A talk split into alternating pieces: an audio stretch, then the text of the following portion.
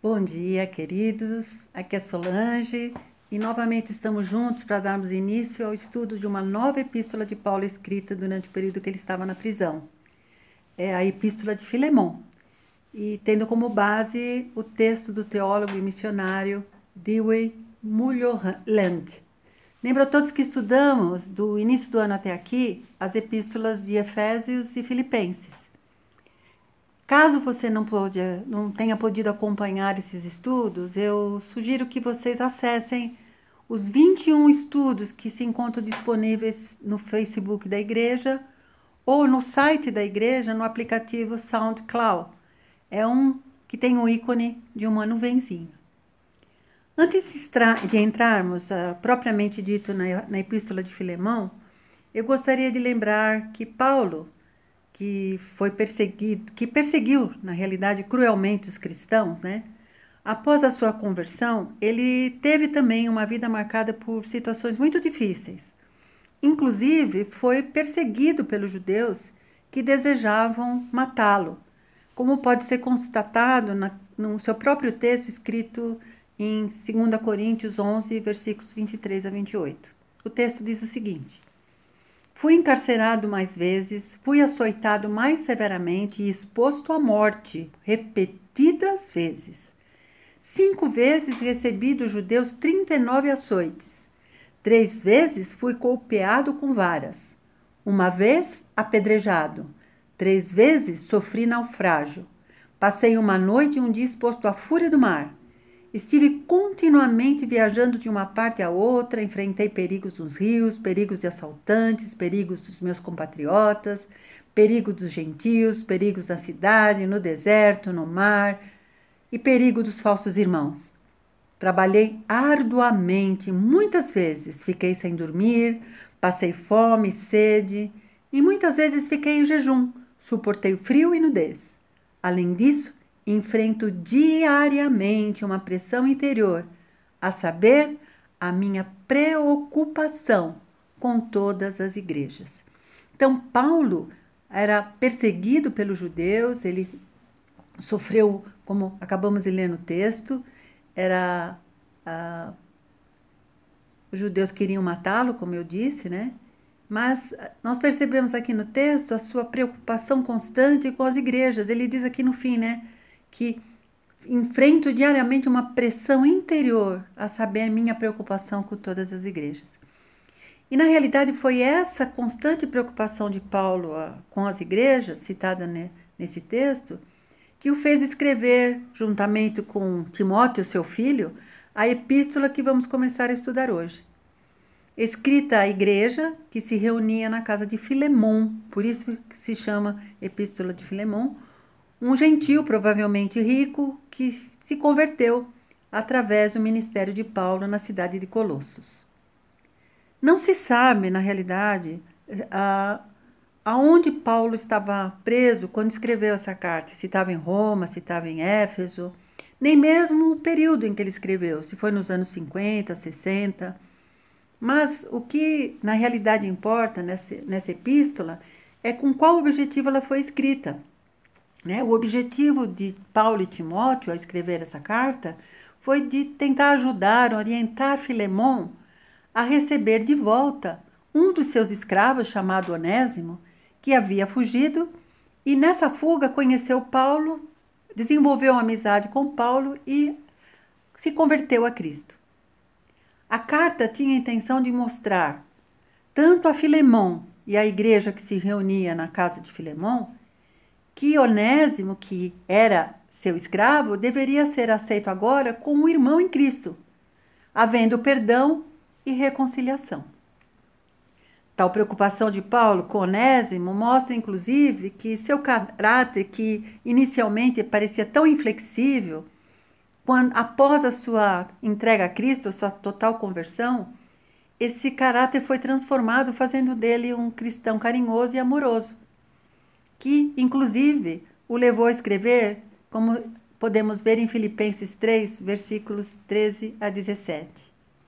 Em suas palavras, ele diz: Irmãos, não penso que eu mesmo já o tenha alcançado, mas uma coisa faço, esquecendo-me das coisas que ficaram para trás e avançando para que estão adiante, prossigo para o alvo, a fim de ganhar o prêmio do chamado celestial de Deus em Cristo Jesus.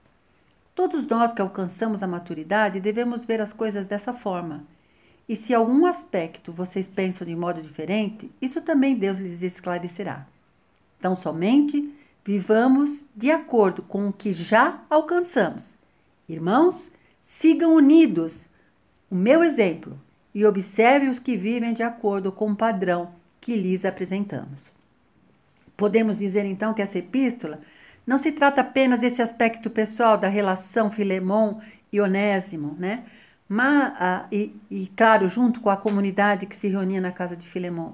Mas esse, essa epístola destaca vários requisitos que uma igreja precisa para atingir a maturidade, ou seja, para ter a estatura da plenitude de Cristo, como Paulo também descreve em Efésios 4,13 que já estudamos. Paulo reforça, assim, o ensino que ele deixou claro lá na carta aos Gálatas, capítulo 3, versículos 26 a 28. Todos vocês são filhos de Deus mediante a fé em Cristo Jesus, pois que em Cristo fomos batizados, de Cristo se revestiram. Não há judeu, nem grego, escravo, nem livre, homem nem mulher, pois todos são um em Cristo Jesus. Paulo conclama a igreja a aceitar, junto à comunhão dos santos em Cristo, sem restrições, o pecador, aí no caso Onésimo, que se arrependesse e abraçasse a salvação de Cristo. E não, importa, não importa se ele fosse grego, escravo, livre, homem, mulher, porque todos são um em Cristo Jesus. Aspecto para o qual nós hoje devemos nos atentar, pois Pessoalmente e até mesmo como comunidade, muitas vezes temos dificuldade de receber alguém que foi escravo do pecado, que até podem ser, ter sido pecados aceitos pela comunidade. Mas temos resistência muitas vezes de ver essa pessoa como irmão, como totalmente limpo pelo sangue de Cristo. Então, essa é uma das advertências dessa carta para nós. Continuando no Começando no, no, texto propriamente dito dessa epístola, vamos lá aos versículos 1 a 3. Paulo, prisioneiro de Cristo Jesus, e, irmão Timó, ah, e o irmão Timóteo, a você, Filemão, nosso amado cooperador, a irmã Áfia, a Arquipo, nosso companheiro de lutas, e a igreja que se reúne com você em sua casa. A vocês, graça e paz da parte de Deus, nosso Pai, e do Senhor Jesus Cristo. Podemos ver pelo primeiro versículo que Paulo se apresenta nessa epístola de forma totalmente diferente do que ele se apresentou nas demais.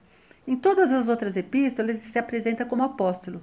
Aqui, no caso, ele se apresenta como prisioneiro de Cristo, dando ênfase a essa, essa condição de prisioneiro, né? de alguém que tem sua liberdade restringida, sua liberdade cerceada, já dando início né, a a, a uma sensibilidade que ele tinha em relação ao próprio Onésimo, que era escravo, a condição de Onésimo. Então, Paulo dá ênfase aqui à mesma condição vivida por Onésimo, né? No versículo 2, notamos que a mensagem foi dirigida não só a Filemão, o seu, que ele chama de amado cooperador, mas a Áfia, que provavelmente deveria ser a esposa de Filemão, ao companheiro de lutas Arquipo, que se acredita seja o filho de ambos, de Filemão e Áfia, bem como toda a comunidade que se reunia na, casa de Filemão. Paulo deixa assim claro que essa a carta se dirigia a toda a comunidade, demonstrando que todos teriam participação vital no que ele haveria de pedir adiante, ou seja, a reconciliação de Onésimo, para que pudesse haver a perfeita unidade de todos os crentes daquela igreja. A saudação de Paulo no versículo 3, que diz: A vocês, graça e paz da parte de Deus, nosso, nosso Pai, e do Senhor Jesus Cristo, traz dois termos que expressam importantes mensagens do Evangelho. O primeiro, graça, que expressa o perdão dos pecados oferecidos gratuitamente, né? E que nos restaura a comunhão com Deus. E paz, ou shalom, a saudação tipicamente hebraica que pode ser traduzida como bem-estar completo em todos os sentidos. Ele ressalta esses pontos porque sabe que o desafio que ele virá lançar à frente à comunidade vai ultrapassar a capacidade humana, porque vai requerer de toda a comunidade uma ação prática de amor e de graça. Continuando o texto, nos versículos 4 a 7, a, a epístola diz o seguinte: Sempre dou graças a meu Deus, lembrando-me de você nas minhas orações, porque ouço falar da sua fé no Senhor Jesus e do seu amor por todos os santos.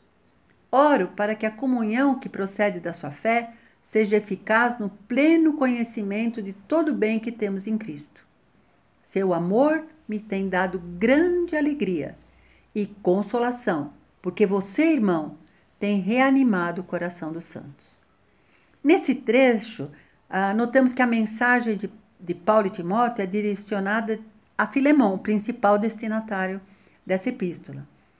Paulo orava constantemente ah, pelos santos, né? E, e, e ele agradece aqui a Deus, principalmente por três aspectos do caráter de Filemão: fé, que ele coloca lá claramente, né? Sempre dou graças a meu Deus, lembrando de você nas minhas orações, porque ouço falar da sua fé no Senhor Jesus.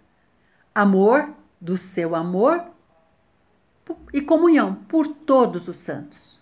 Oro para que a comunhão que procede da sua fé seja eficaz no pleno conhecimento de todo o bem que temos em Cristo. Ele agradece por constatar que uh, Filemão, a fé de Filemão, está sendo expressa na prática, não é uma fé apenas uh, sem a prática em termos concretos, em termos de ações, no compartilhar das bênçãos que ele recebe. Ressalta assim sua generosidade, a sua participação na vida cotidiana dos, dos crentes, expressando a unidade que havia em Cristo. Podemos aqui então parar um pouquinho e fazermos uma autoavaliação. Nossa fé tem gerado esse amor genuíno? o amor que é muito mais que um sentimento subjetivo, o amor que estende a todas as pessoas, mesmo aquelas que não gostamos ou que são nossos inimigos? Somos chamados a amar todos os santos, não importando sua situação, seja ela social, econômica, racial. Isso se via na vida de Filemão. E eu pergunto: estamos sendo aprovados nesse requisito como Filemão está sendo aprovado aqui por Paulo? E no requisito unidade?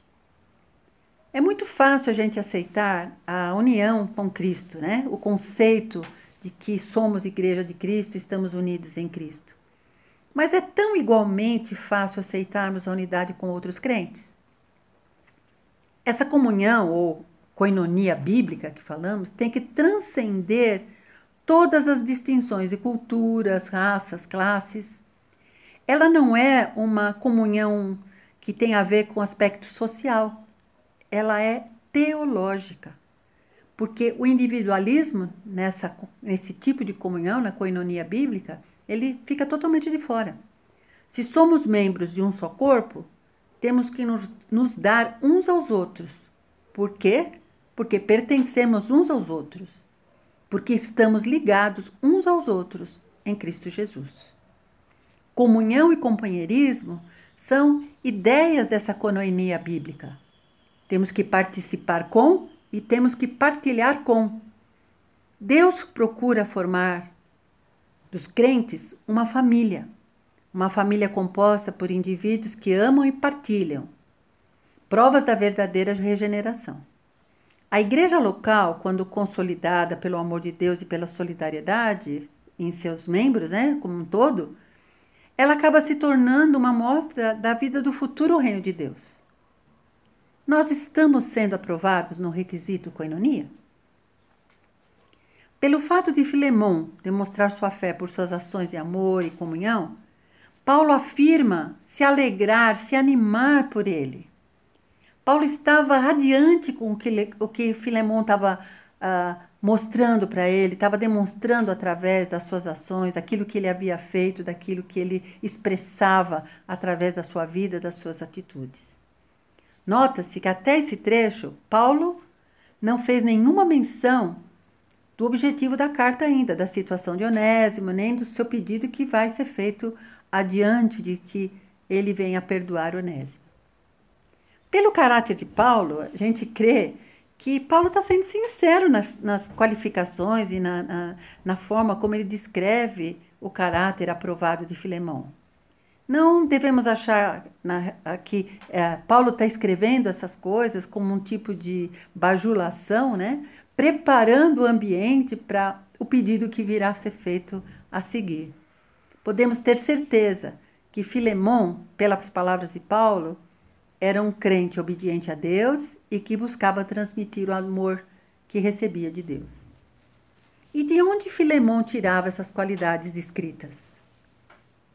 A fonte, com certeza, estava na graça de Deus, que através do Espírito Santo o moldava como fazia com seu mestre Paulo, que afirmou em Filipenses 4:9: Tudo o que vocês aprenderam, receberam, ouviram e viram em mim, ponham-no em prática, e o Deus da paz estará com vocês.